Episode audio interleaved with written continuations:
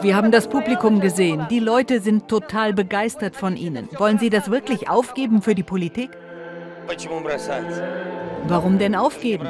Ich gebe das doch nicht auf. Jeder von uns aus dem Ensemble hier, wir alle haben diese Liebe doch hart erarbeitet und wir sind den Leuten etwas schuldig. Und wenn man etwas tun kann für die Menschen, dann muss man das tun. Klar ist das riskant für einen Showmenschen, aber Männer riskieren gerne was. Ich will Sie etwas Politisches fragen. Wenn Sie Präsident sind. Ah, Sie kennen also das Ergebnis schon. Okay, also am Tag nach der Wahl, wenn Sie gewählt sind. Es wird ja bei neuen Präsidenten immer sehr darauf geachtet, wohin sie ihre erste Auslandsreise machen. Haben Sie das denn schon entschieden?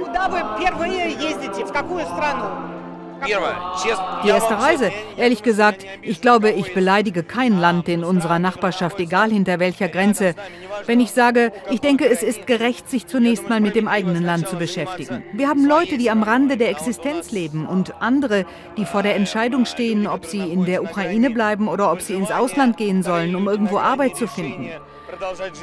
Mir scheint, man muss am Anfang erstmal kapieren, was im eigenen Land los ist. Und danach, klar, gerne, mal sehen, wer einlädt. Immer in der Reihenfolge der Einladungen wird dann gereist, verstehen Sie? Bereiten Sie sich denn irgendwie vor jetzt? Sie glauben doch sicher an den Sieg.